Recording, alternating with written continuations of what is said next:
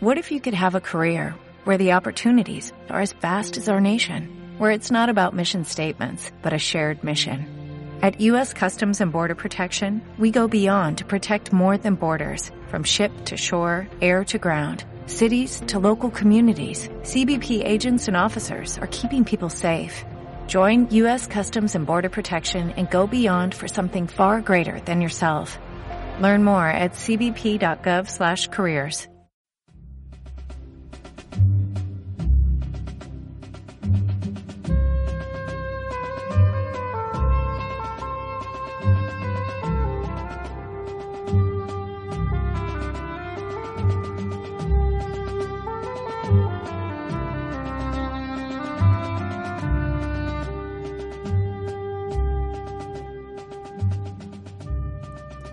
Buenos días, queridos seguidores y asociados. Damos comienzo al nuevo programa de Radio Libertad Constituyente. Hoy es 14 de enero de 2016. Les habla Miriam Fernández desde el estudio de Somos Aguas. Es un placer para mí estar de nuevo con ustedes y con el equipo y les deseo feliz año. Bien, en el estudio hoy contamos con la colaboración de don Roberto Centeno vía Skype. Buenos días, don Roberto. Muy buenos días y feliz año a todos. Igual para ti. Eh, eh, David López lo tenemos en la dirección técnica y como siempre pues contamos con la presencia de don Antonio García Trevijano. Buenos días, don Antonio. buenos días a todos amigos. Bien, hoy vamos a comenzar el programa con una noticia publicada esta madrugada en el Confidencial. Dice así. La DEA de Estados Unidos revela que Venezuela e Irán pactaron financiar a Podemos con Hispan TV un nuevo alto cargo del gobierno venezolano ha facilitado datos que probarían que Caracas y Teherán acordaron usar el canal iraní para inyectar fondos en Podemos.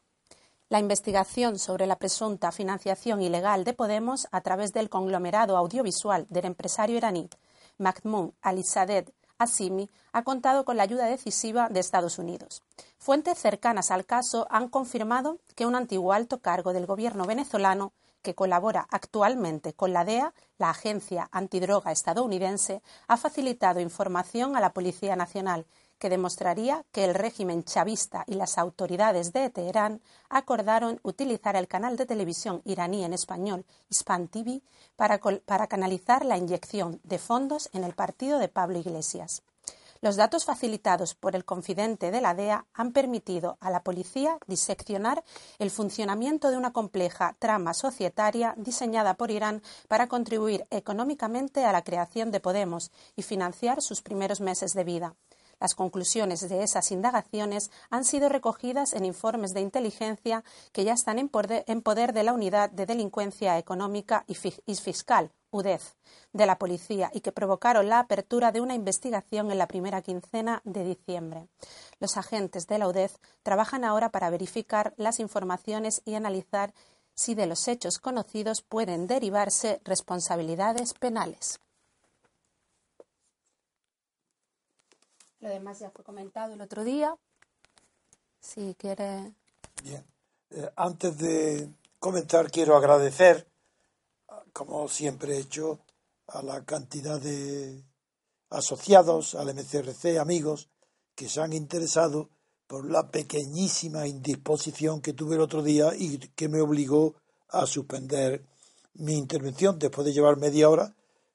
Afortunadamente no ha sido nada más que, la, como dije, una repentina caída de la, de la tensión que me obligó, claro, naturalmente, a llamar al, a los servicios de urgencia médicos que me atendieron para excluir otra y ya y a las dos horas estaba completamente recuperado y no, no tiene importancia ninguna.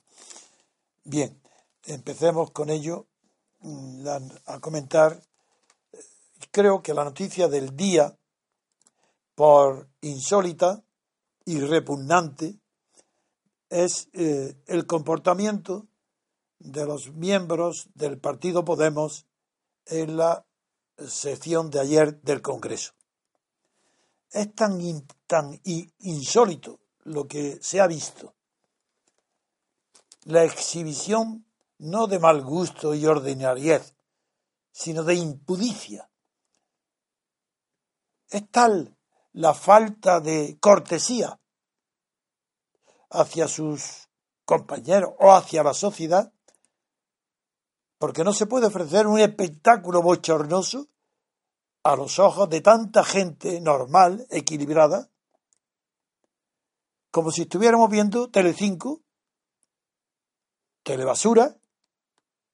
No me refiero a que los conocidos jefes de Podemos vienen de la televisión y están habituados a la...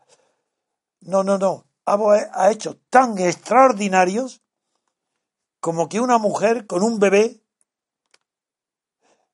exhiba, haga exhibicionismo ante millones de, españoles y los que lo vean en la televisión, de anteponer su ambición personal a toda norma de recato para dar de mamar a su hijo.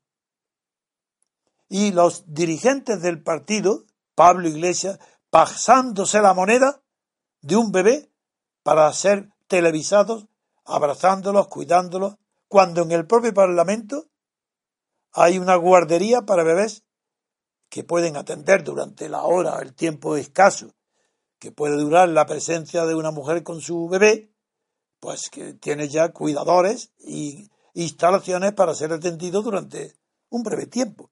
Es, no es que haya sido innecesario, es que ha sido una provocación conscientemente dirigida a qué? Pues como dice Pablo Iglesias, a que esta Cámara, a que el comportamiento de los diputados en esta Cámara sea como el de la gente. Ah, ese es el comportamiento de la gente que sirve de modelo a Podemos.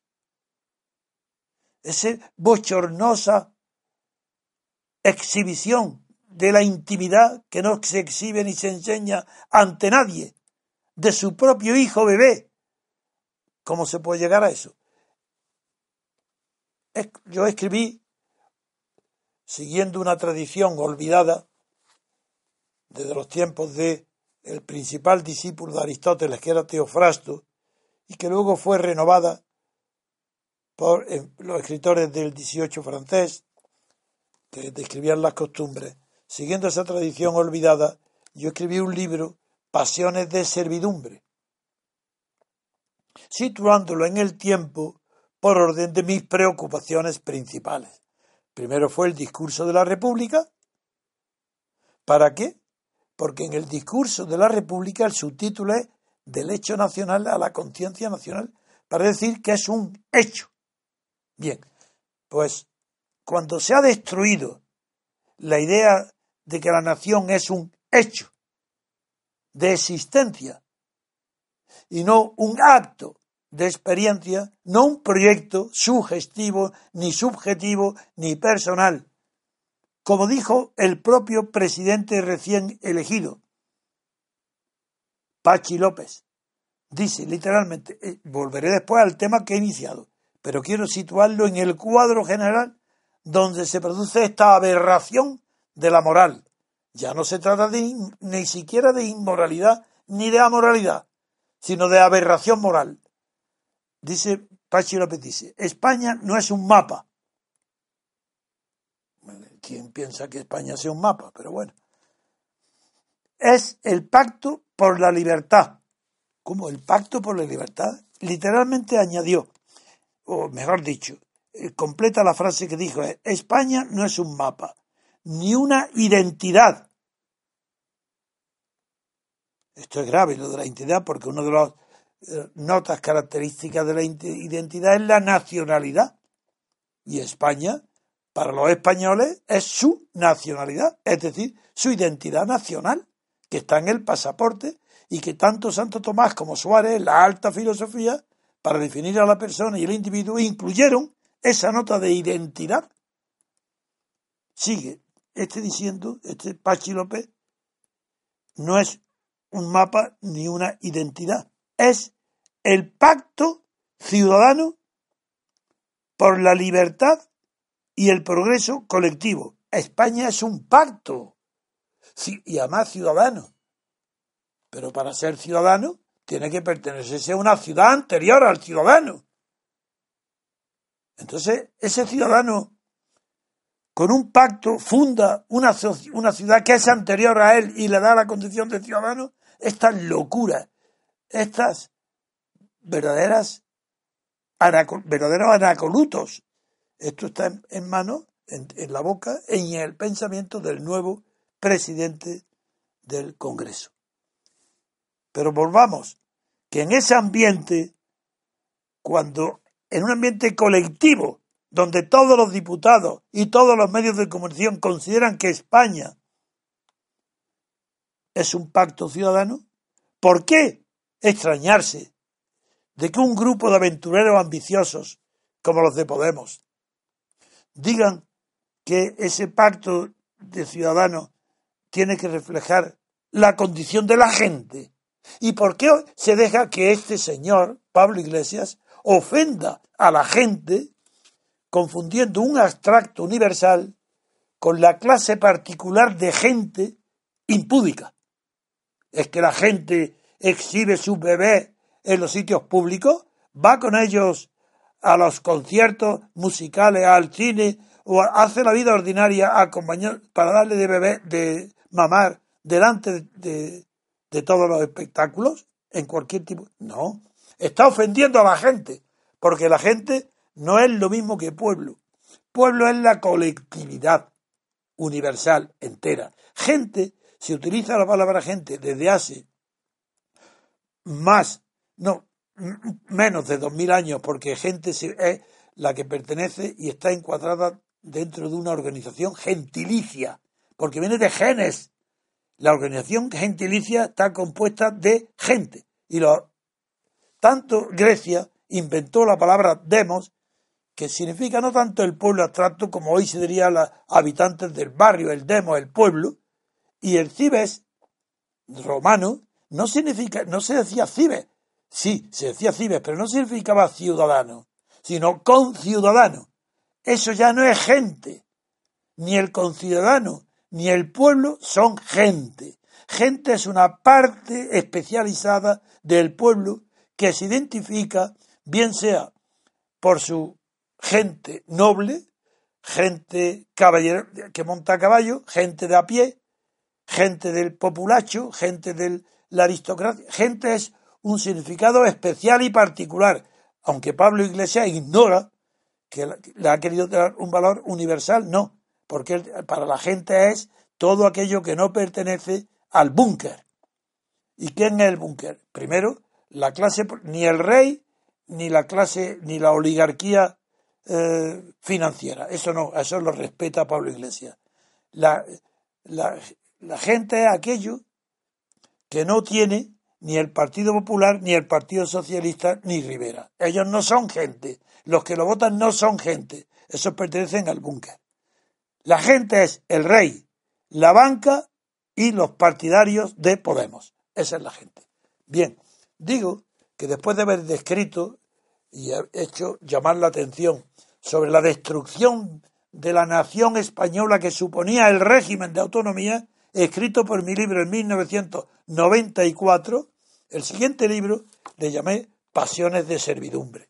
Y es ahí donde digo que siguiendo la tradición de Teofrasto y de los eh, de y Labrillère en Francia, describí una serie de pasiones, no como, no como Gracián en España, que describió también estas pasiones, pero desde el punto de vista de los cortesanos, una manera de comportarse, pero es un libro profundo y muy bueno el de, el de Gracián. Pero yo he descendido a, a las pasiones populares, a las menos, hasta tal punto que casi divido las pasiones en unas pasiones que son de servidumbre, que son las principales y que hay muchísimas, describí una, por lo menos 40, y otras que son las pasiones de eh, las pasiones de poder específicas, las pasiones de reprimir, y entre esas pasiones traté también de la pasión de impudicia, que es la pasión de inmoralidad. Estás apasionado,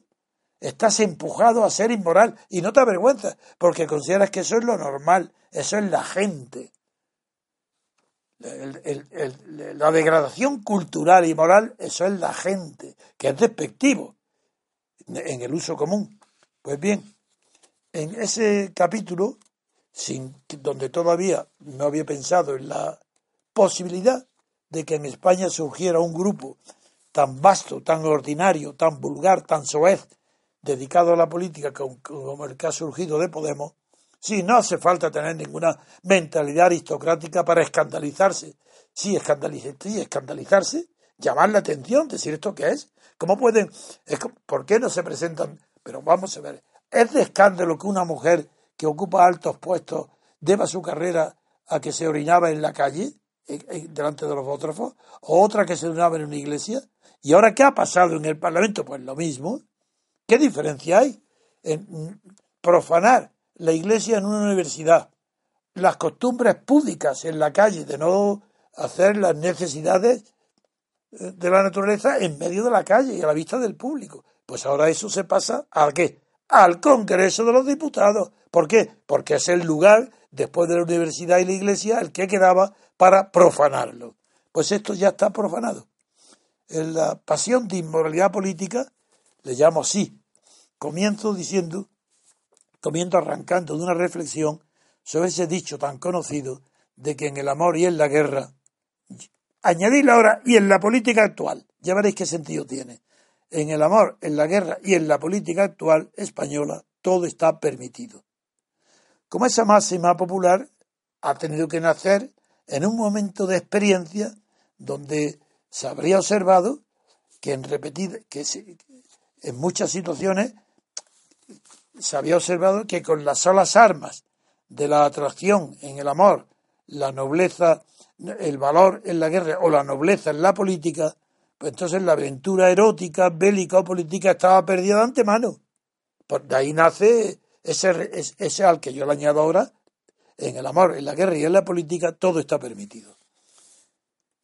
Hasta ahora la hipocresía impedía que ese está todo permitido en la política referido a las costumbres, a la soez, a la manera soez de comportarse en público, pues no lo había pensado en la política en el año 94. Pero ahora, desde la aparición de Podemos, la revolución de Podemos consiste en eso, en eh, hacer verdaderamente inmundo la relación de poder que liga al gobierno, a los parlamentos con los que votan. Eso lo, está haciendo, eh, una, lo ha convertido en una inmundicia. La relación establecida por Podemos con los que le votan es inmunda. Bien, pues siguiendo estas reflexiones sobre la inmundicia, cité, por ejemplo, una observación muy interesante de Benedetto Croce. Sabéis, Benedetto Croce es un hegeliano con el que no estoy de acuerdo en su tesis principal, porque es el que defiende la tesis como Hegel del Estado ético. El Estado no, no, pues bien, pero sin embargo era un hombre muy inteligente que en España es poco conocido porque Ortega y Gasset en, la revista Occidente puso el veto a ciertos filósofos y uno de ellos fue Benedetto Croce. Entonces, eh, eh, eh, esta reflexión de Croce parte también de una observación que tengo yo hecha en mi libro, de que puede ser inmoral un político en su vida privada, puede ser, pero no es por ello se dejará corromper su pasión principal en la vida pública, que es su ambición de poder. Pudiera, puede darse ese caso. Porque si lo hace, si se deja, si se desmoraliza si, prescinde de la ética en el comportamiento político, si sucumbe a sus malos instintos, y entonces hará mala política. Entonces nos encontraremos, eso es el pensamiento que empujó a Croce a reconocer, en, en el caso vulgar, de que la inmoral gestión de lo público, esta es la observación de Croce, coincide con la incapacidad política. Entonces, y ayer hubo una gestión de lo público en, la, en el Parlamento. Eso sí, la toma de posesión forma parte de la gestión y de la imagen del Parlamento. ¿Y qué es lo que dominó? Allí ya no, nadie recordará nada de esa sesión, salvo la exhibición de mala educación. Pero la mala educación, volveremos también a este tema otro día. Si la mala educación no es solo buenas costumbres, no es solo es que ¿sabéis lo que es la, la mala educación? La incivilización, la falta de civilización. Y voy a citar para ello a un filósofo que el señor Pablo Iglesias no ha leído nunca y que creyó que había escrito la ética de la razón pura. Así desconoce, no sabe ni siquiera eh, lo que escribió Kant. No sabe que Kant escribió su obra primera era la crítica de la razón pura y la segunda la crítica de la razón práctica. Y que la ética no está tratada en la razón pura. La ética pertenece a la razón práctica. Bien, a este señor entonces le tengo que recordar cómo en, el propio desconocimiento de Kant le tengo que recordar que para Kant, escuche, señor, a mí no me va a oír nunca, porque me tendrá terror de cómo lo conozco y puedo describirlo sin conocerlo, solamente por su conducta. Pues bien, al establecer por primera vez en, el mundo de los europeos la distinción entre civilización y cultura, primero fue el padre de Mirabeau el que lo estableció esa diferencia, al comentarla, Kant dijo que la civilización era el decoro de la cultura. Y lo que ha faltado ayer en el Parlamento no es cultura, porque eso, la cultura, como es la costumbre, el modo de vivir colectivo, pues es verdad que Pablo Iglesias, que ha tenido unos millones de votos, refleja el ideal del modo colectivo de vivir de los que lo han votado. Entonces eso sí es cultura, pero no es civilización, porque la civilización es el decoro de la cultura. Y ni Pablo Iglesias ni la señora materna que tiene al bebé en sus brazos tienen decoro. ¿Hay alguien que me puede decir, me puede negar que es indecoroso todo lo que se vio ayer? Bueno, pues eso sí, en lugar de hablar de gentes sin saber lo que significa Pablo Iglesias, hubiera leído algo de Kant, sabría que la civilización es el decoro de la cultura. Después de esta breve introducción, yo ya quisiera, no quiero extenderme mucho porque quiero dejar patente el, horror que implica que ni los... Sí, en la prensa está tratado, pero no condenado, después de que en España todo, todo, todo es vulgar, de que la excelencia se combate, que de lo preeminente se le quita la cabeza, que incluso la eminencia es desconocida. En un país que lleva años desde la muerte de Franco, de traición, de incultura y de triunfo desnudo de la corrupción, es normal que no quede hoy ningún valor ético, ni siquiera ninguna excelencia que cultivar. El triunfo de Podemos es el triunfo de la vulgaridad y de la bajeza cultural de España hoy del colectivo. Pablo Iglesias no es un cualquiera, representa a millones de españoles. Y la señora del bebé representa a millones de españolas. Ellos son lo que somos. Quien no, quien no vea esta realidad no sabe, ni siquiera comprenderá el abismo en el que en el que ante el cual está colocado España, los españoles y la civilización europea. Porque no creáis que, hombre, estas ordinarias, esta chabacanería del Parlamento no la he visto nunca en ninguna parte de Europa. Pero la degeneración de las costumbres políticas no es más que consecuencia de la degeneración de las costumbres populares. ¿Es que acaso el pueblo ha colgado materialmente, moralmente quiero decir, no materialmente, a los corruptos? ¿Es que España entera, la clase dirigente, no está llena de corrupción? ¿Es que hay alguien, algún político, un partido que haya de verdad levantado contra la corrupción? Ni uno. Porque cogen, por ejemplo, el último, Rivera, si tiene que estar fichando a personas que son corruptas, porque no tiene a nadie, no tiene mando intermedio, no tiene cuadros. Pues en ese ambiente es normal que triunfe lo que está triunfando, Podemos. Y si no se pone reparo y medios a la separación de Cataluña y a la inmoralidad pública y el, lo indecoroso que triunfa en lo público en toda España, no es que España esté al borde del abismo, eso es tener piedad para no saber lo que está pasando. España está descendiendo a velocidad de vértigo sobre la profundidad del abismo. Ha comenzado a rodar hacia abajo. Bueno, yo eh, quiero, yo creo que es mejor eh, darle unos segundos para que la gente reflexione sobre mis palabras y luego damos paso a Roberto Centeno, que nos... Bueno, pues hacemos una pausa y después damos la palabra a Roberto Centeno. Hasta ahora.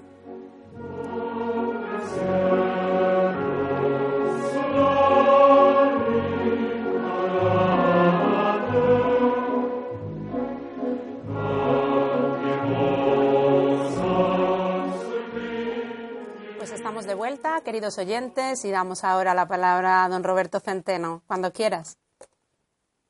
Muy bien, pues yo voy a, Antonio, aparte de que eh, tu exposición, eh, si siempre es extraordinaria y es la de un auténtico maestro que eres, eh, hoy mm, ante, ante la, la, bajeza y la exhibición impúdica de retorno a la barbarie por parte de Podemos, que han llevado como tú muy bien dices, a la al centro de lo que ellos llaman la soberanía nacional, lo más chabacano y lo más bajo del comportamiento humano, eh, eh, verdaderamente me quedo mm, eh, con la reflexión de que España está cayendo hacia el abismo.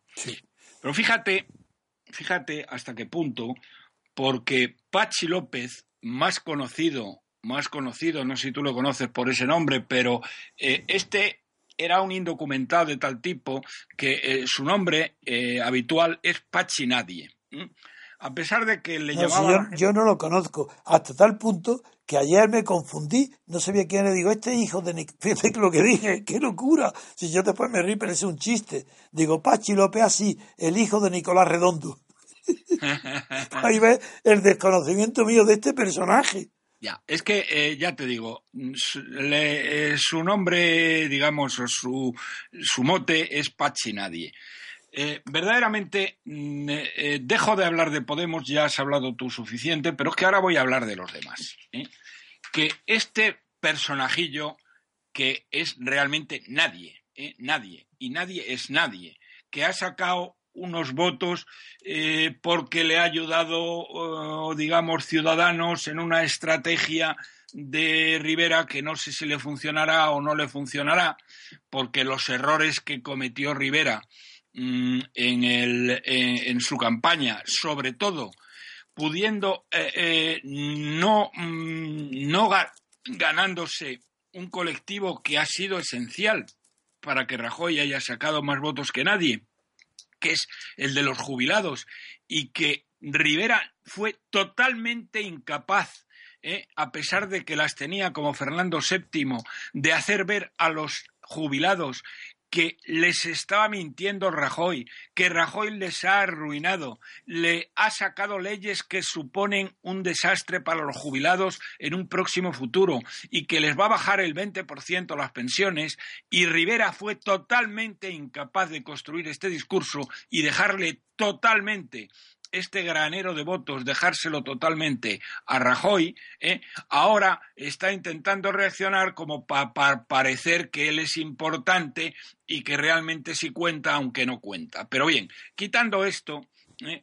fijémonos un poco en lo que eh, tú mismo comentabas que decía Pachi Nadie. Que España. Hay una película que la recordará, buena película, de Gary Cooper, que es eh, protagonista, que se llama Juan Nadie. Y Juan Nadie era un, un hombre pobre del pueblo, pero que lo, lo utilizaron eh, los ricos para hacer una campaña política, eh, convirtiéndolo en un personaje extraordinario. Y como era mentira todo, era pagado una ficción, pues anunció que se iba a suicidar desde un rascacielos cuando perdió la fama de la impostura, cuando se dio cuenta que todo era mentira. Y bueno, esa película extraordinaria demostró cómo los Juan Nadies también son utilizados, manejados por los poderosos. Me he acordado de ello por, al ver que este Pachi López Pachi Nadie, también está manejado por el aparato político del Estado y lo pone ahí porque quizás sea el más inocente, el más inocente intelectualmente, quiero decir, el que menos peligro ofrece porque no, no, no ofrecerá resistencia a nadie. E, efectivamente. Pero de todas maneras hay una cosa muy clara. Ni Pachi López ni ninguno de los que le rodean ¿eh? están dispuestos a suicidarse. ¿eh? Eh, fíjate, y esto me recuerda claro que no. una frase, una frase de mi gran amigo Camilo José Cela, que decía precisamente de los eh, padres, entre comillas, de la transición o los traidores de la transición. Los ¿eh? padrinos. Los padrinos de la transición, que si tuvieran honor y vergüenza se habrían pegado un tiro. ¿Cuántos de ellos conoces tú que se hayan pegado un tiro? Ninguno. Ni se conocerán nunca. Ni se conocerán nunca. Bueno, pues claro, que el presidente del Congreso de los Diputados no crea en España me parece gravísimo. Me parece que este personaje es que no se merece estar donde está. Y no sé qué narices hace el señor Rivera apoyando a este don nadie que no cree en España. ¿eh? Y que, no, que cree que es un pacto España. Que cree que es un pacto.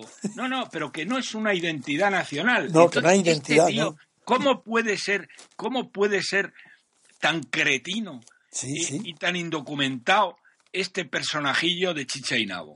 Cierto. Pero bueno, a partir de ahí tenemos lo que tenemos. Pero luego, fíjate, y esto me importa mucho eh, señalarlo, porque ¿quién es el culpable último, el culpable eh, que ha, nos ha traído, que nos ha traído nada más y nada menos eh, que a mm, una declaración una declaración de, de, mm, del presidente. otro indocumentado en Cataluña que está ah, desafiando implacablemente, que se burlan de la Constitución y de la ley. Vamos a ver, recuerdas, y sobre todo mm, lo que recuerden nuestros oyentes, el señor Rajoy, que es un miserable, un traidor y un cobarde, ¿eh? Eh, incapaz, es el gran culpable de todo lo que nos está sucediendo. Pero la última, y luego volveré a la primera, no a la última, la última fue que ante la rebelión abierta por parte del Parlamento catalán o de bueno o de los los, eh, los que habían ganado las elecciones la mayoría del Parlamento eh, bueno cuando estos señores se lanzan por el camino de la eh, destrucción de España, Rajoy, en vez de aplicar la ley y aplicar el artículo 155 y quitarle de un plumazo la autonomía a Cataluña, dice, se lo pasa a el Tribunal Constitucional y saca y saca eh, y salen todas las televisiones sacando pecho diciendo que esto se van a enterar porque el Tribunal Constitucional, etcétera. Estoy hablando de hace dos meses aproximadamente. ¿eh? Claro. Bien, ¿qué han hecho estos tíos del Tribunal Constitucional? Lo que hemos dicho aquí eh, que iba, que iba, que iba a hacer. Se lo han pasado por, por, por donde les ha dado la gana. Han ignorado totalmente al Tribunal Constitucional. ¿Y ahora qué pasa? ¿Mm? Ahora, ¿qué narices hace Rajoy que el otro día sale en tromba diciendo que va a cumplir la ley? Pero vamos a ver, Socretino, ¿cómo que va a cumplir la ley si cuando tú eras no el jefe del gobierno mm, provisionalmente eventual, sino que eras el jefe del gobierno con todo el poder que te daba mayoría absoluta. mayoría absoluta, has sido totalmente incapaz de hacer cumplir la ley? Has ignorado totalmente, no has perseguido el delito, has incurrido en delitos penales graves. De omisión del deber de perseguir el delito. Omisión del deber de perseguir el delito. Nada menos que de sedición. De sedición. Y ahora tenemos a un Mindundi más Mindundi todavía que el, eh, que el señor Más, diciendo que se pasa por las narices la Constitución, la ley y que ellos van adelante. ¿eh? Y este tío vuelve a decir lo mismo que ha dicho siempre, que la ley prevalecerá. Pero ¿cómo que la ley prevalecerá? Si no ha prevalecido hasta ahora. No ha prevalecido hasta ahora, pero es que ha hecho más ha hecho más y ahora vuelvo al principio. En la primavera del año 2012, ustedes no se acordarán, pero yo mm, he seguido esto y pueden tirar de meroteca, las más de la mitad de las comunidades autónomas estaban mm, en quiebra. La primera de todas ellas era Cataluña, que estaba absolutamente quebrada. Eh, el ministro Montoro me había dicho a mí eh, eh, para que entiendan por qué me decía esto Montoro. Montoro fue alumno mío y yo he coincidido algunas veces con él, pero la última vez que coincidí en un programa de televisión me dijo textualmente que habían decidido dos cosas. La primera, mm, bajar los impuestos, cosa que no hicieron.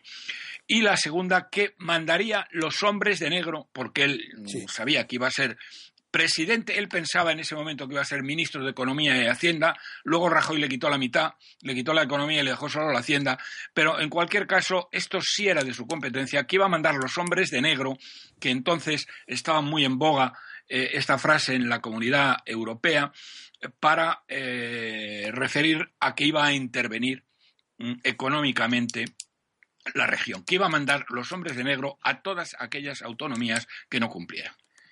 ¿Qué pasó en realidad? Lo que pasó en realidad en el mes de marzo de 2012 es que el señor Rajoy decidió que no dejaría quebrar a ninguna autonomía y les ha mandado desde entonces un río de dinero, 120.000 millones de euros de los españoles para que estos corruptos, estos golfos, estos traidores, ¿eh? unos golfos, otros corruptos, traidores o mezclado todo, hayan podido seguir gastando lo que les ha dado la gana desde entonces. Un dinero que teóricamente era a un tipo de interés determinado y lo tenían que devolver en unos plazos determinados, les han quitado el tipo de interés y cuando han llegado los plazos de vencimiento no han devuelto nada y no pasa nada. Bien, esto aplicado a Cataluña ha significado que Rajoy ha financiado íntegramente la secesión con dinero público. es decir, no solamente ha sido un traidor, sino que ha financiado y no ha cumplido con su obligación principal de jefe de gobierno, sino que ha, mm, eh, les ha financiado eh, la secesión. ¿Lo ha fomentado? no, no, les, se lo ha pagado. No es que lo haya. Bueno, lo ha fomentado en el sentido de que no ha hecho nada.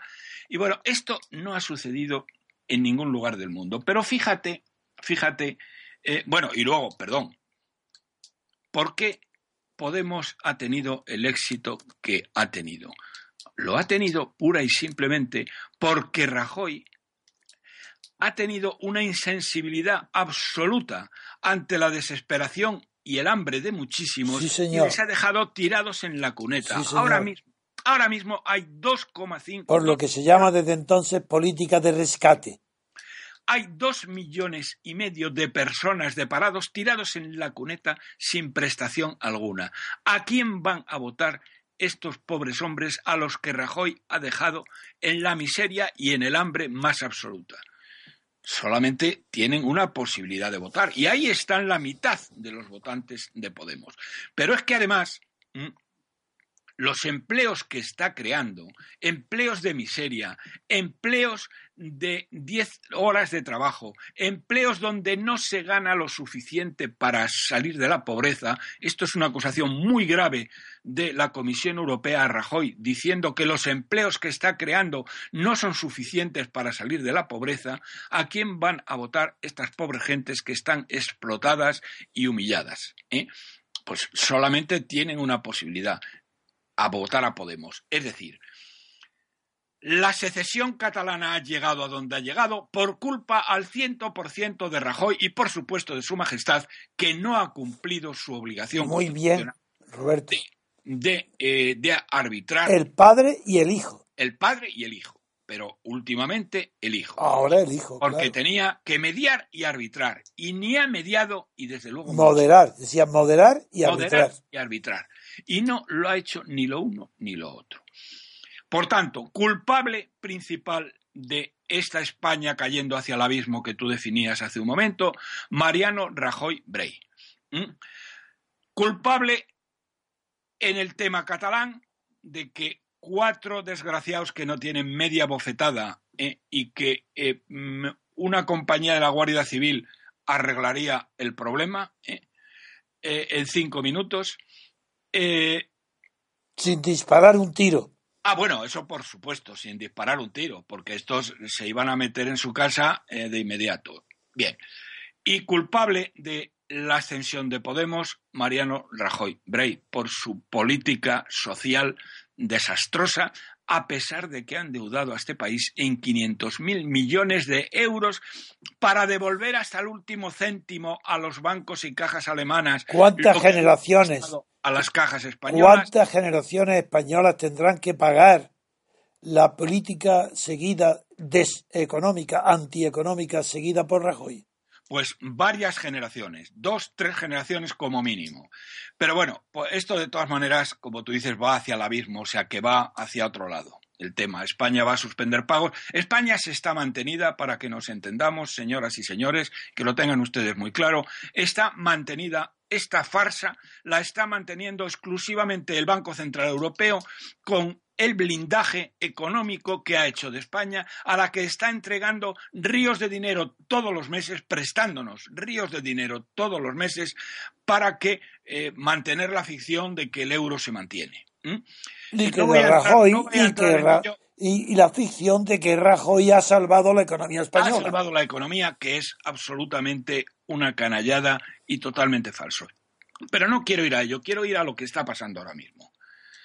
Primero, eh, Rajoy eh, se suponía o se debía suponer que ha entendido el mensaje de las urnas ¿eh? y que este payaso, que es un inane, habría aprendido algo. ¿Y qué, ¿Y qué nos encontramos? ¿Qué nos encontramos, señoras y señores? En la mesa del Congreso. Miren ustedes a quienes nombra eh, representantes del Partido Popular en la mesa del Congreso. A Celia, Celia, Villalobos, a Alicia Sánchez Camacho, esta fracasada en Cataluña que no sabía dónde tenía la mano derecha, y a Rosa Romero. Estas tres señoras eh, eh, jamás en la vida han trabajado en nada que no sea la política. Es decir, no le han dado un palo al agua en su vida. Son unas indocumentadas totales y la única característica que tienen es la fidelidad ciega a su líder. ¿eh? Y eso es lo que ha hecho este, eh, este eh, presidente de gobierno en funciones que, mm, que se va a cargar, va a reducir a escombros a el Partido Popular en España. Pero fíjate en el Senado donde tienen mayoría. Sí. ¿A quiénes nombra? A Pío García Escudero, a Sanz Alonso, ¿eh? que está ahí desde el principio, y a Javier Arenas, ¿eh? a uno presidente, al segundo vicepresidente y al tercero secretario del grupo. ¿Pero Javier Arenas el andaluz? El andaluz, sí. el andaluz. ha caído, en, ha caído en desgracia. ¿Eh? Ha caído en desgracia. Bueno, ha caído en desgracia, no. Se lo han metido ahí, eso es para, es para apartarlo. Ahí le, tiene, ahí le tiene, Esta es, ah. señoras y señores, la renovación. ¿eh? ¿eh? cómo ha entendido el mensaje Mariano Rajoy Brey de lo que España necesita. Nombrando a Villalobos, a Sánchez Camacho y a Romero en la mesa del Congreso, a García Escudero, a Sanz Alonso y a Javier Arenas en el Senado. Verdaderamente, este señor es que no hay por dónde cogerlo. El tema, mm, de, el tema del espectáculo bochornoso en el, en el Congreso de Diputados. Ayer lo has descrito maravillosamente y no tengo nada más que añadir. Pero verdaderamente el que el, el, presidente en funciones, que ha sido el partido más votado, eh, haga esto, y nombre a estas personas da una idea de que Rajoy no tiene remedio. Rajoy es un desastre para España y desde luego o Rajoy se va o no conseguiremos nada.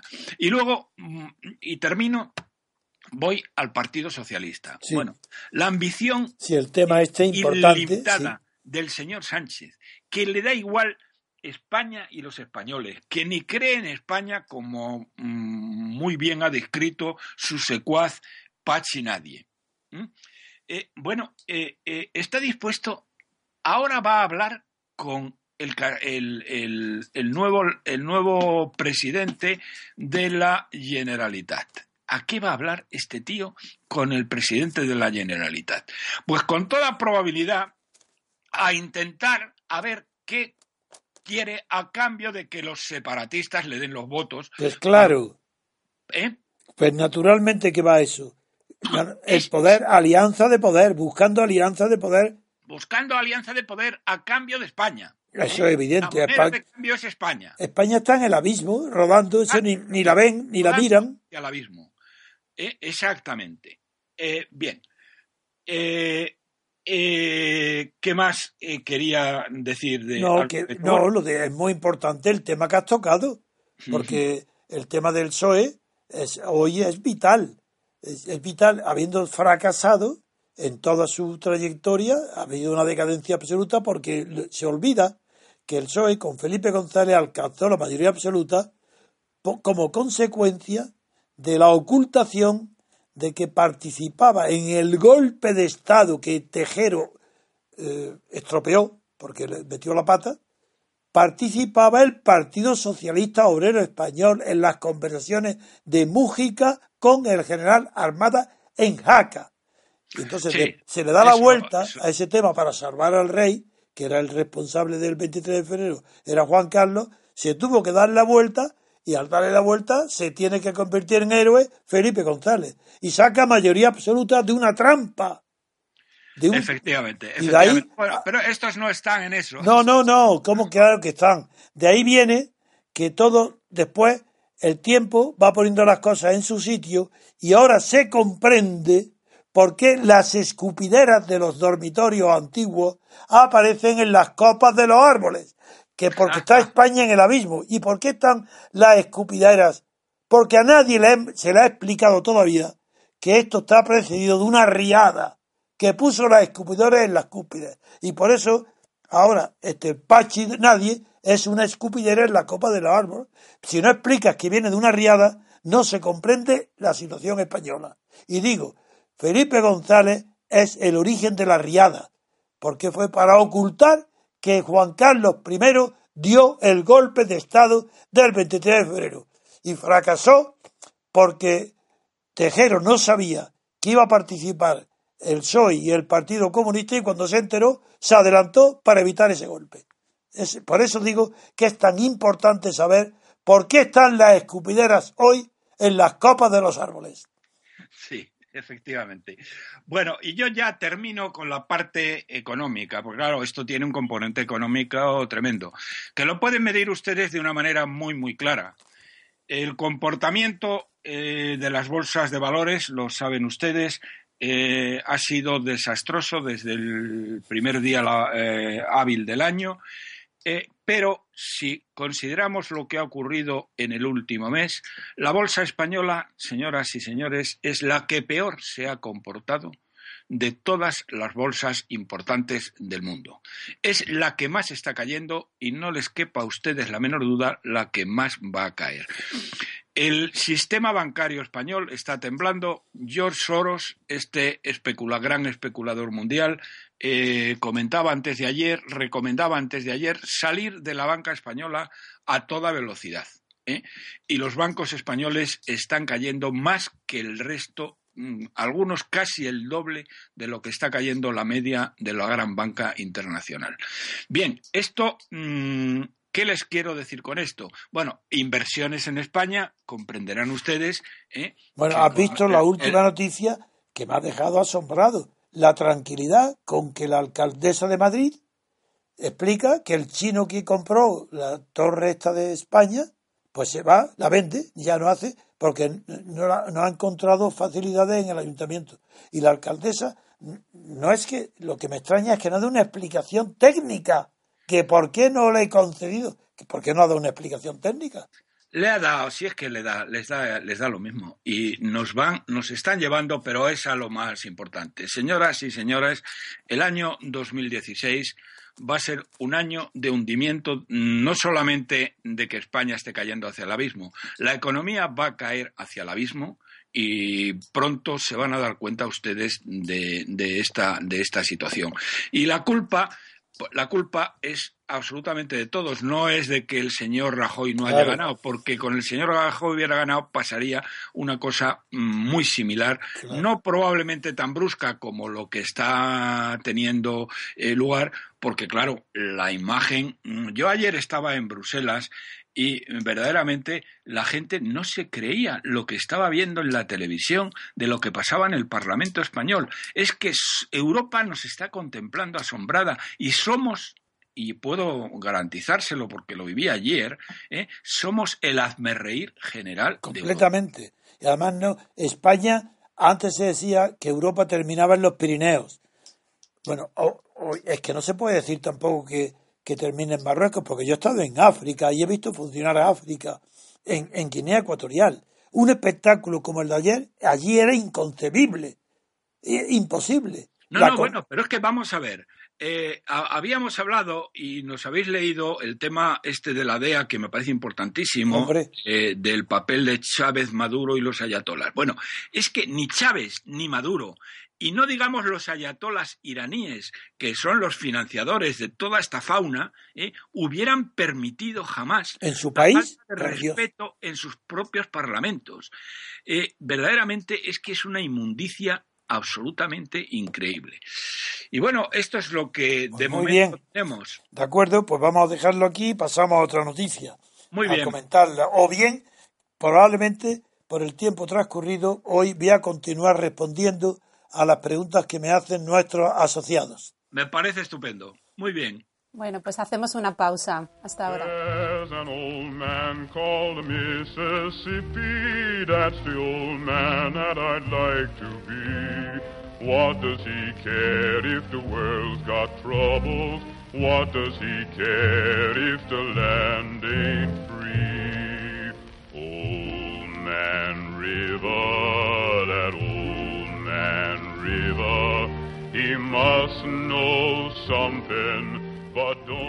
bueno, pues estamos de vuelta y para concluir el programa vamos a, pasar a que don Antonio responda a la única pregunta que había quedado eh, en el tintero antes de que se instara a los oyentes a que respondiesen, eh, a, que hicieran sus preguntas el viernes para pasar a responder el, sábado, el, fin de semana.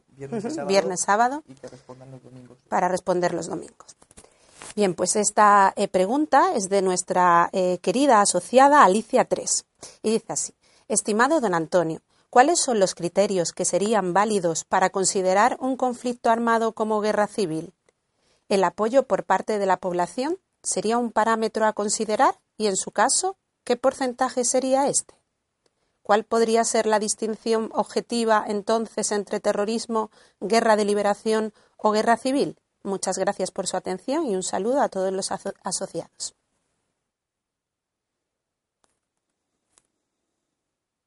Bien. La pregunta es francamente difícil, pero muy interesante. Hasta hace poco tiempo, bueno, poco tiempo, hace 20 años, donde un autor francés cuyo libro he leído y esta es el, el Boutul, Gastón Boutul, que fundó un, como ciencia, es muy pretencioso, pero fue un hombre, un intelectual francés de mucho mérito, que hizo la ciencia de la polemología, como ciencia de la guerra, tratado de la guerra. El interés que tiene es que ahí sí aparecen clasificados muchísimos conflictos históricos y entre ellos hay muchas veces difícil de distinguir cuando es guerra civil y cuando es una guerra con extranjeros, frente a extranjeros. Mm, voy a poner un ejemplo de actualidad para, para responder a Alicia, pero teniendo en cuenta la proximidad del problema con España, teniendo siempre en cuenta la referencia a España para distinguir dentro lo que ella dice además no solo guerra civil o guerra exterior o este extranjero, sino también Si es la guerra, ¿qué criterio distingue a un tipo de guerra de otro? Si es por el apoyo de la población o si es porque hay una hay un afán de liberación o y en qué se distingue del terrorismo. Porque, por ejemplo, la pregunta es dificilísima.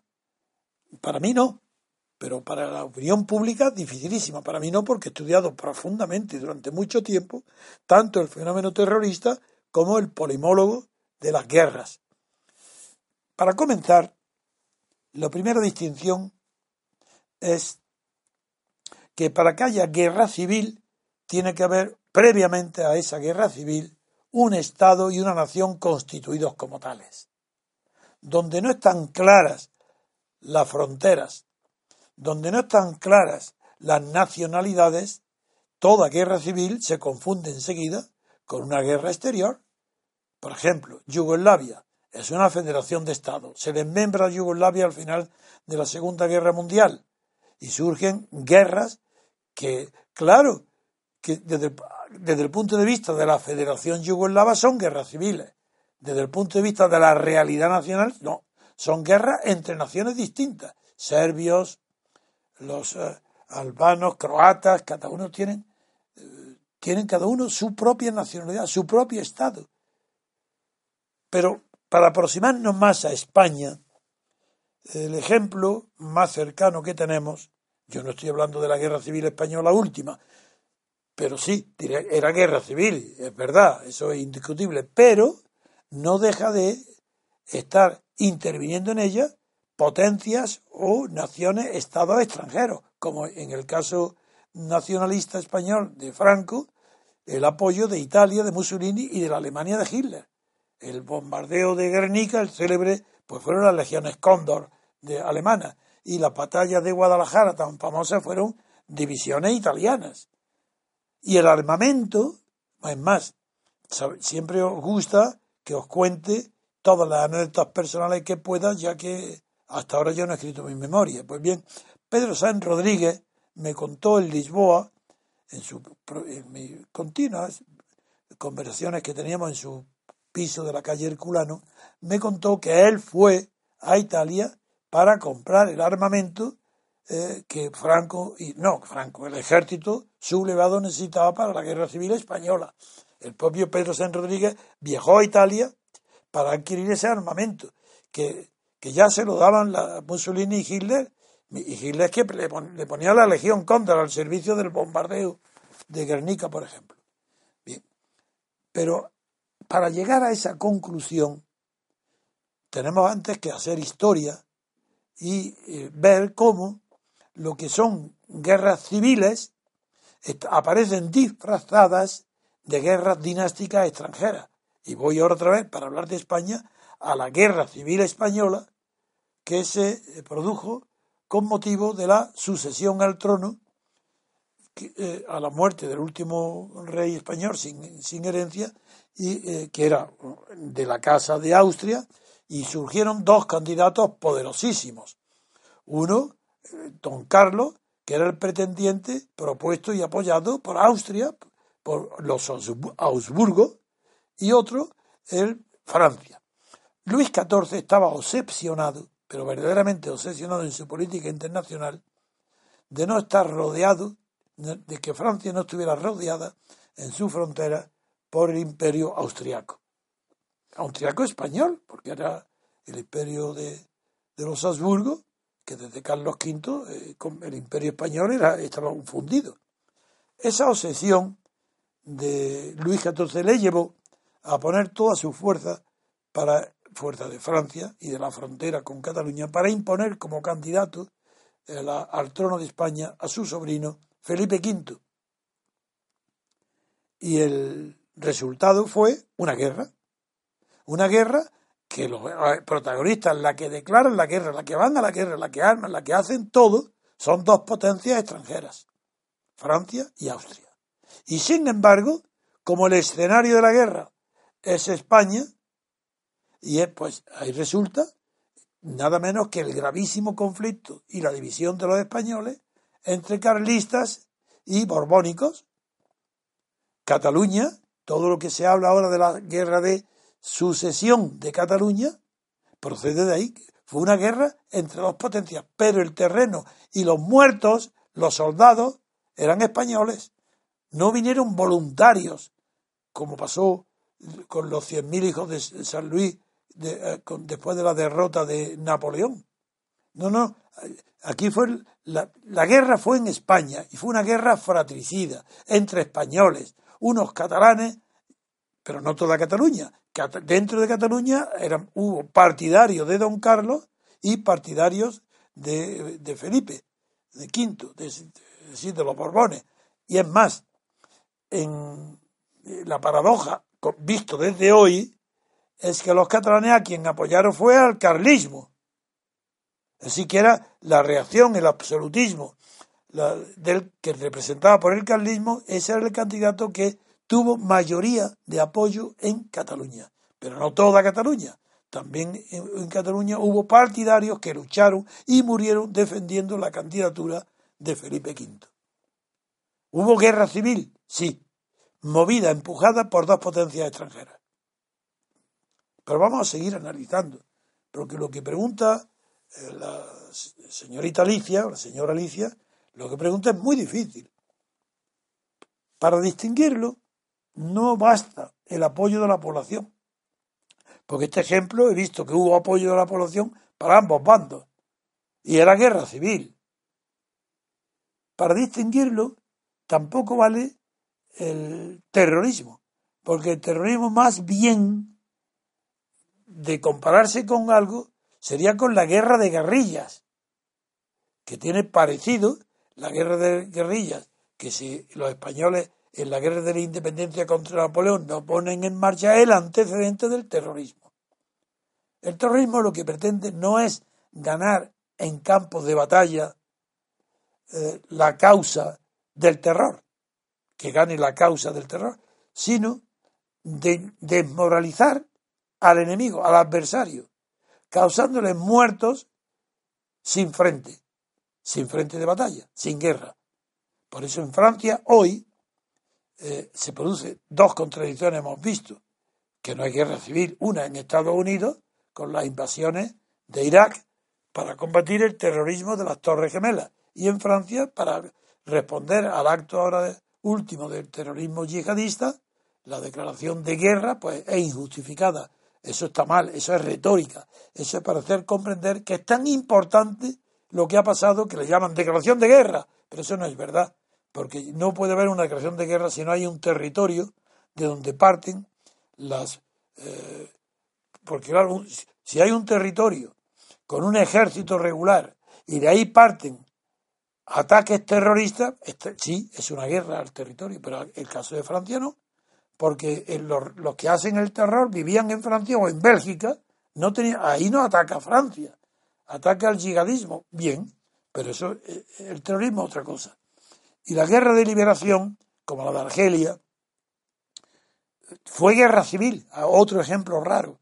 Guerra civil, ¿por qué? Porque le Pied Noir, los franceses de origen que habían nacido ya o llevaban tiempo o están establecidos en Argelia, llamado Pied Noir, eran partidarios de que continuara Francia dominando y teniendo el control total de Argelia. Y combatieron contra el terror que hubo, batallas o sangrientas, y hubo enfrentamientos de verdad. Entre, y emplearon el arma del terror, pero también hubo, eh, en la, para entrar en los eh, sitios más peligrosos de las ciudades, pues hubo enfrentamientos civiles. En fin, con eso llegamos ya a la parte teórica. Esa es la parte histórica. En la parte teórica sí que hay una diferencia esencial y es para mí la importante.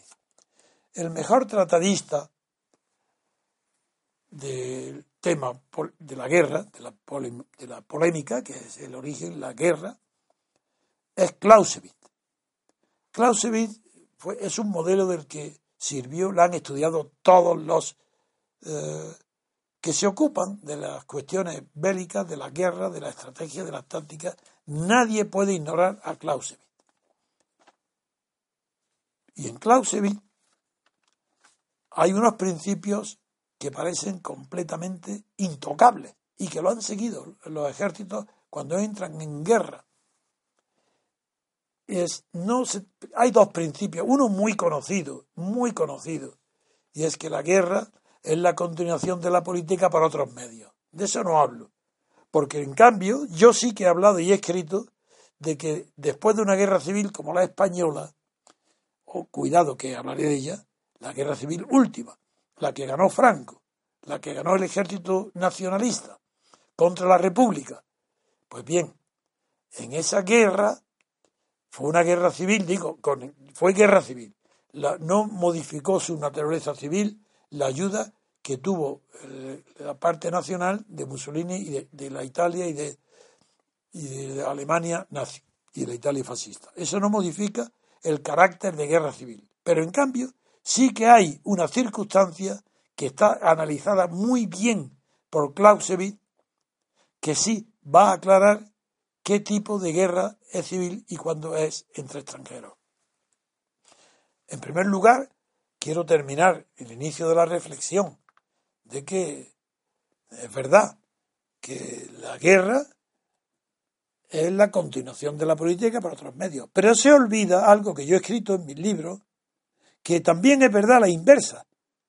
Es decir, que la política, no siempre, pero a veces es la continuación de la guerra por otros medios. Ejemplo, España. No habrá un ejemplo mayor ni más claro de este axioma que es mío. Soy yo el que lo he escrito y desarrollado. La política española, desde el día que Franco dijo derrotado y vencido el ejército tal, se, se terminó la guerra, desde ese día, del 1 de abril, que fue del 39, hasta el día que murió Franco, no, ¿qué va? Hasta hoy, hasta hoy, todavía hoy, lo que hemos visto en el Congreso y que yo he analizado, eso desde, desde el día 1 de abril del 39 hasta ayer mismo es la continuación de la guerra civil por otros medios. ¿Acaso alguien que me discuta que Cataluña, la separación, todo lo que pasa en Cataluña no es una respuesta a Franco? Es que no es una respuesta a los franquistas, es que no es la separación de Cataluña, la venganza, la vuelta de la tortilla, la, oscilación del péndulo al otro extremo del franquismo y de la guerra civil ganada por Franco, no es la revancha contra la guerra civil, eso es guerra civil, eso es continuación de la guerra civil por otros medios llamados política. Eso es, ahí tenéis el ejemplo. Pero pasa la revista todo. ¿Acaso podemos y cuando llama gente y quiere todo cambiar todo, ¿no veis, ¿no veis que es la venganza contra la guerra civil? Cuando criticáis a Zapatero porque resucita eh, cuestiones de la guerra, ¿no veis que todo es continuación de la guerra civil por medios pacíficos? Aparentemente, porque son pacíficos mientras no se produzca lo contrario. El terrorismo de ETA no era el terrorismo contra el resultado victorioso de la Frente Nacional, no era marxista, es que no se explica toda la España, desde que murió Franco hasta hoy, como la revancha, la batalla contra la guerra civil. ¿Acaso es que el primer gobierno, que no es Suárez, que era de la guerra civil, Suárez es la continuación de la guerra civil por sus propios medios, Juan Carlos puesto por Franco, Suárez puesto por Juan Carlos, eso es guerra civil. Ahora, ¿qué, ¿dónde empieza lo que es la continuación de la guerra civil para otros medios? Con Felipe González, con el Tejero. Tejero es el último golpe franquista. Y a partir de ahí comienza la etapa civil, no de guerra, de política, civil, no del ejército. ¿No sabéis que el ejército queda anulado como nunca? El ejército no es nada, ni pincha ni corta. Se separa Cataluña, no tiene nada que decir. ¿Por qué? Porque es la continuación por otros medios del resultado contrario de la guerra civil. Combatir es guerra sin emplear armas. La dialéctica. Esto es lo que está pasando en España. Y agradezco muchísimo la pregunta porque me permite desarrollar en público un pensamiento que llevo encerrado dentro de mi cabeza casi desde que comencé a pensar en política. Nada de lo que hay en España se explica sino es una réplica, una venganza, una vuelta del revés del resultado de la guerra civil, de la victoria de Franco. Separación de Cataluña, País Vasco. Pero ¿qué es esto de Valencia? ¿Pero qué comprendido Valencia? De Galicia, pero si, si el, estatuto, si la independencia de Galicia no estuvo hasta terminada la guerra civil, si eso no estuvo en vigor nunca, ni un solo día. Y Canarias, y Baleares, y los países catalanes, ¿desde cuándo? Todo que es contra el resultado de la guerra civil.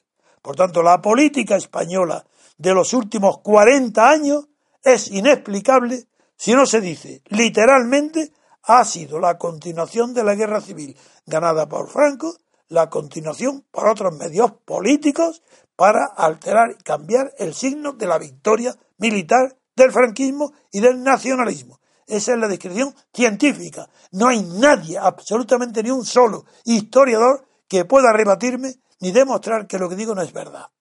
Porque es el revés. Hay una moneda, la gana Franco, bien, muere Franco, comienza el reinado de Juan Carlos, es la otra cara de la moneda. La visión de España desde el punto de vista de los vencidos y vista como si fueran los vencedores, imponiendo los vencidos hablan como vencedores, pero como la realidad económica no va a cambiar por esa demagogia, la banca y la grande industria y los grandes monopolios que vencieron en la guerra y la iglesia que vencieron en el junto con Franco siguen venciendo hoy y hoy hay más diferencia entre los ricos defendidos por Franco y los ricos defendidos hoy por Pablo Iglesias, por Podemos. Y es una ignorancia tan grande que me subleva, que no vean todo el mundo cómo la, maniobra de Podemos y de Pablo Iglesias es una maniobra capitalista, de las televisiones capitalistas, del dinero, para distraer la atención. Para eso, para ver las madres que vayan a darle de, pecho a sus hijos dentro del Parlamento, convertirlo en un espectáculo. Esta es la contestación. Gracias por tu pregunta. Bueno, no digo otra cosa más para terminar. En la guerra civil más conocida del mundo fue la que se produjo en Estados Unidos, en la guerra de secesión, no de sucesión, de secesión del sur respecto al norte. Sí, la que describe todas las películas que hemos visto y, la, y, las, eh, y la historia de la, guerra que ganó Abraham Lincoln. Bueno, pues allí, en aquella guerra civil, no se produjo el resultado que ha producido en España la guerra civil española, sino el contrario. Es decir, en, allí, no, después de la victoria del norte sobre el sur, no se produjo la reacción contraria para darle en la paz todas las ventajas, todos los poderes al sur contra el norte. Eso no se produjo. Allí hubo, porque Lincoln inició y los demás presidentes continuaron la política de Lincoln, lo que se llamaba la, pacificación de, después de la guerra. Y fue la confraternización, pero no, no moral, no religiosa, sino que eh, no hubo discriminación alguna entre vencidos y vencedores para los puestos de funcionarios. Y esa fue la política iniciada por Lincoln. Mientras que en España es lo contrario. En España la política franquista fue continuar la victoria, el aprovechamiento, la explosión, la explotación de la victoria, pues bueno, con los alféreces profesionales, ocupando los puestos de las mejores carreras, eh, dándolo todos los privilegios a los vencedores, negando el derecho elementales a los vencidos, todo lo contrario de lo que pasó en Estados Unidos. Por eso, contexto, el resumen es, una guerra civil se distingue, ahora con esto sí que voy a terminar, porque eh, eh, examinando uno y otro caso, el americano, la guerra civil de Estados Unidos y la guerra civil española, hemos llegado a la conclusión, he llegado yo a una que en Estados Unidos el resultado de la posbélico fue un acierto porque que se arrancó con Abraham Lincoln y continuaron los demás presidentes, y en España ha sido un absoluto fracaso que está ante el abismo, porque después de Franco, después del fracaso del golpe de Estado preparado por Juan Carlos I y abortado sin quererlo, sin saberlo, por Tejero. Bueno, pues desde el triunfo por mayoría absoluta de Felipe González hasta ahora, España viene cuesta abajo en la rodada como decía el tango argentino de Gardel, cuesta abajo en la rodada. Y la diferencia, para distinguir ya lo que es guerra extranjera de guerra civil, acudo a Clausewitz, al que inicié, con ese maravilloso científico de la guerra. Pues bien, dice, ahí hablaba de diferencia entre el civil según la, de la guerra, que era la continuación de la política por otros medios. Bien, pues ahora no, ahora lo que dice es qué naturaleza, qué finalidad tiene la guerra civil o la guerra extranjera. Oh, amigo, ahí sí, ahí no hay duda, Alicia, eso es seguro. Ahí no hay ninguna, en la guerra civil no se persigue, como Clausewitz pretendía para todas las guerras, pero no ha hablado de las civiles, no se perseguía la aniquilación o eliminación total del enemigo. En las guerras civiles es imposible, porque la guerra civil termina con un vencedor y a partir de ahí no se persigue al enemigo vencido. No se persigue, claro, se depura. Hay depuraciones, los vencidos. Toda la posguerra de Franco, pues hubo, no sé, si 200.000 muertos después o 100.000, no sé el número. Eso sí, pero la política no consiste en eliminar a la mitad de los españoles que perdieron. En cambio, la guerra dice Clausewitz que la felicidad de una guerra no es ganarla, no es la victoria, sino la eliminación, la eliminación física del adversario. Esa diferencia sí que es sustancial para distinguir las guerras civiles de las guerras entre potencias enemigas. Muchas gracias, Alicia, por, tu pregunta. Muchas gracias, don Antonio.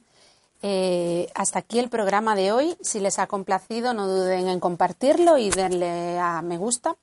Mañana continuaremos comentando la actualidad nacional e internacional y contamos con ustedes, como siempre. Que pasen un buen día.